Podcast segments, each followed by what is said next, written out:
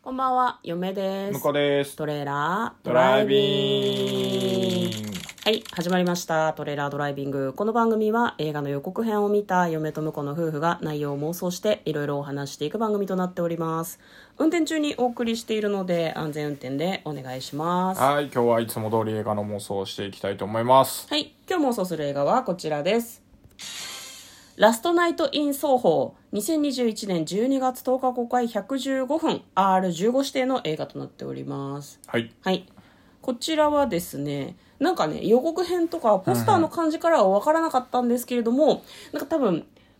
ホラーとかミステリーとか謎解き的な要素もあるホラー映画なのかなというふうにちょっと思っておりまなするほ。ど予告編見た感じだとね。はいはい。では、まずは予告編の方を復習して、そこから内容の方を妄想していきたいと思います。舞台は現代のロンドン。うんうん。かななんか女の子が田舎から出てくるようなんですねでタクシーの運転手さんに「何しにこの町に来たの?」って言われたらすごいウキウキした様子で「ファッションの勉強よ」って言ってるから、まあ、学校に通うために都会に出てきたみたいな感じなのかなで、まあ、ロンドンは憧れてる場所でその子はロンドンの60年代の文化が好きみたいカルチャーとかなんかこうデザインとかあとお洋服が好きなのかな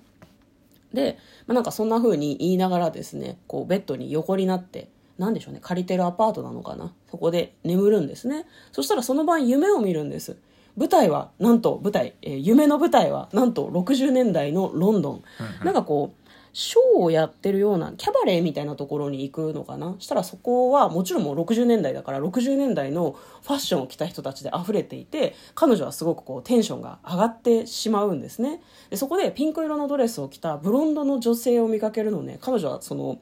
夢の中で見たブロンドの女の子に心を奪われてしまうのねすごい美しい様子でキャバレーの中で男の人とこうなんだ手をつないで走ったりとか踊ったりとかすごい生き生きとこう過ごしている様子を見てパッと目が覚めた時にあれ夢だったって思うぐらいリアルな夢だったんだけどなんかその子のことがすごく気になっちゃって夢で見た女の子と同じ見た目にするのね。メイクも60年代風に真似て髪の毛の色とかももともとちょっと赤毛っぽい感じの色なんだけどその女の子の真似をしてブロンドに染めたりとかするのねでなんかすごくこういいねって60年代好きだしって夢に見ちゃったしロンドンに来たからこんな夢見たのかしらなんて思ってたのかもしれないんですけどなんかその夢が毎晩見るっぽいんだよねでなんかだんだん雲行きが怪しくなってくるなんかキャバレーで踊ってる女の子がこうベッドの中で殺されてるようなシーンを夢で見てしまうんですねでそこで彼女は気が付くんですもしかしてこれ夢じゃなくって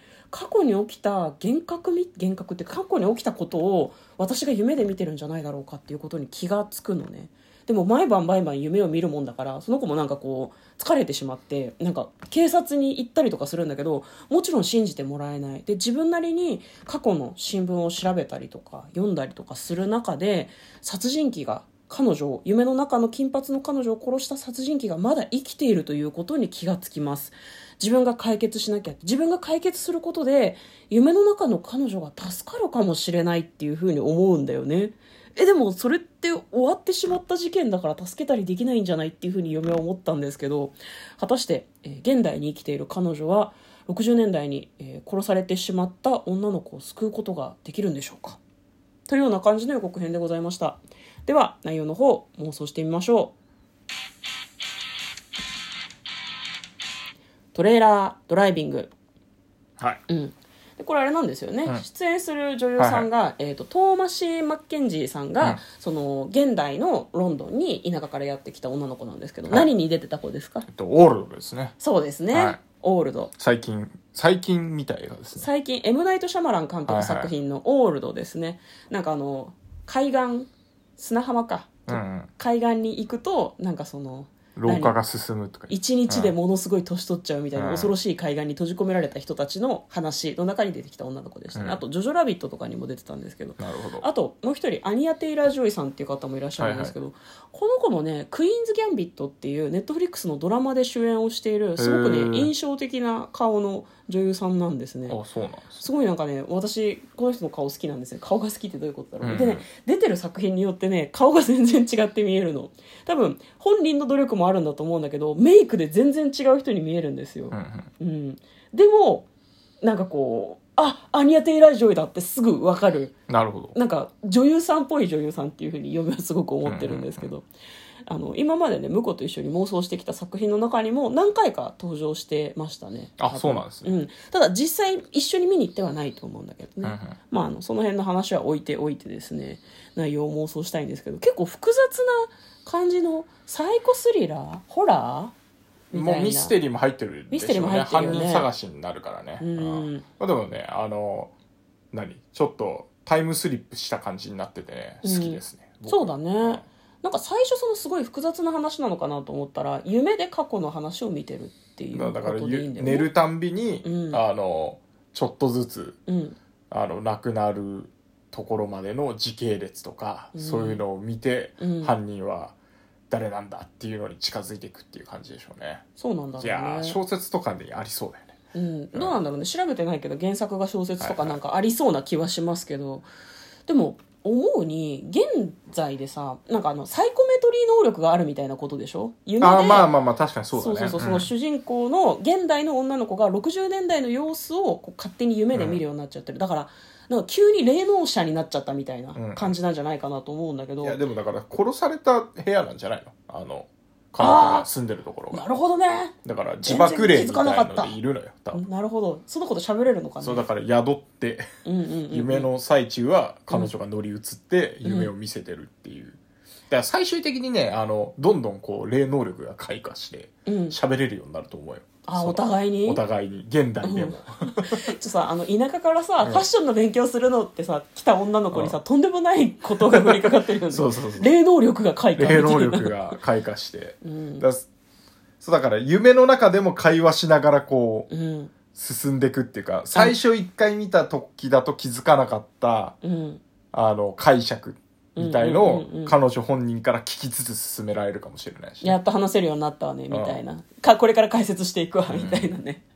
面白いかもしれないでもでもさ現代で例えば犯人が捕まったとしても、そのその子がつ殺されてしまったっていう事実は変えられないんじゃないかと思うんだけどでも予告編の中では、その60年代に死んでしまった金髪の女の子を助けようとしてたよね、なんかねそんなことないあ、だから夢の中で助けようとするんじゃないですか。ああ、うでも夢の中ではどうしようもないから、じゃあ犯人を探して捕まえようっていうふうになるのかねうん、なるほどねまあだから最後は、こう、夢落ちじゃねえけど、うんあの、夢の中で犯人をちゃんと、こう、殺される前に捕まえて、うんで、あの、彼女は成仏していくみたいな感じかもしれない。あなるほどね成仏っておかしいのかな成 仏うーんでもなんかじ自爆霊ってさうんイメージで私自爆霊のこと何も知らないし、詳しくないんだけどその場にこう記憶とともにとらわれてるだろうから、なんかその憂さを晴らしてあげると、確かに成仏するかもしれないねそうだから、うんあり得るのは、その、犯人を、こう、現代で捕まえるんじゃなくて、犯人を、うんあの、部屋に呼び、おびき出して、眠らせ、うん、で、同じ夢の中に引きずり込むっていう。ああなるほどねいいかもしれないですねで犯人を殺すところまであるかもね、まあ、殺、まあ、殺しちゃうとちょっと後味悪いかもしれないけど、まあ、いやうんまあ、捕まえ、捕まえるか、うんあの、殺すかして、とちめるっていう方向でいいんじゃないですかね。ああなるほどねいやでも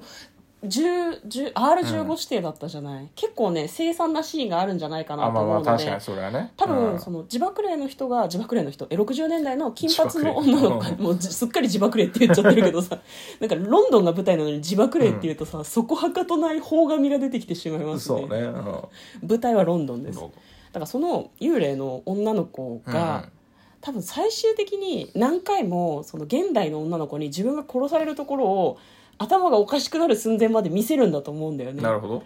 でそれを繰り返し見たことによってその夢を見てる子もなんか自分が殺されたような気持ちになるから OK 分かったじゃあ殺そうっていうふうに思うんじゃない、やられる前にやろうっていうふうにその方がなんかすっきりするような気がするけどねそんなことないや後味悪いかなだって罰せないんだもんまあまあまあ、そうね。もう多分時効だろうし、うんうん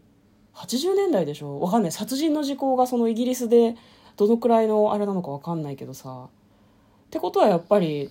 自爆霊に成仏してもらうためにまあはそう夢の中でやっちまうしかないんじゃないかな、うんだからまあまあまあだから肉体的には死なないかもね、うんうんうんその犯人それはね精神的にやられるだけで、うん、その夢の中でやったことによって、犯人はその夢を連日見るようになってノイローゼ状態になるとかそういうタイプの復讐はあるかもしれない毎よ夜ね、毎夜ね毎晩ねそういう重めの夢見るのきついと思うんだよね確かに確かに嫁はこの間昼休みにさ、うん家で寝てたらさそうバッタが顔に飛びかかってくる夢を見て目が覚めて、うんすごい不快でしたああそうれ毎晩きついと思う、ん何か困ってるのかなバ食料なんかな イナゴイナゴを食べる夢でも見たらいいんじゃないあでもそんなことないんだけどねなんかバッタに恨まれてんのかなバッタにああうんまああのベランダのところに3ヶ月ぐらいセミのあああの死体を放置してたからそのせい、んじゃあセミじ ゃん、まあね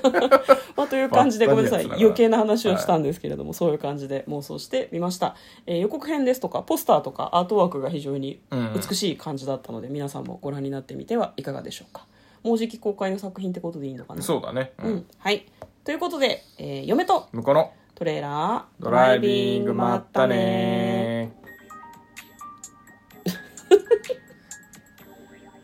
トレーラードライビング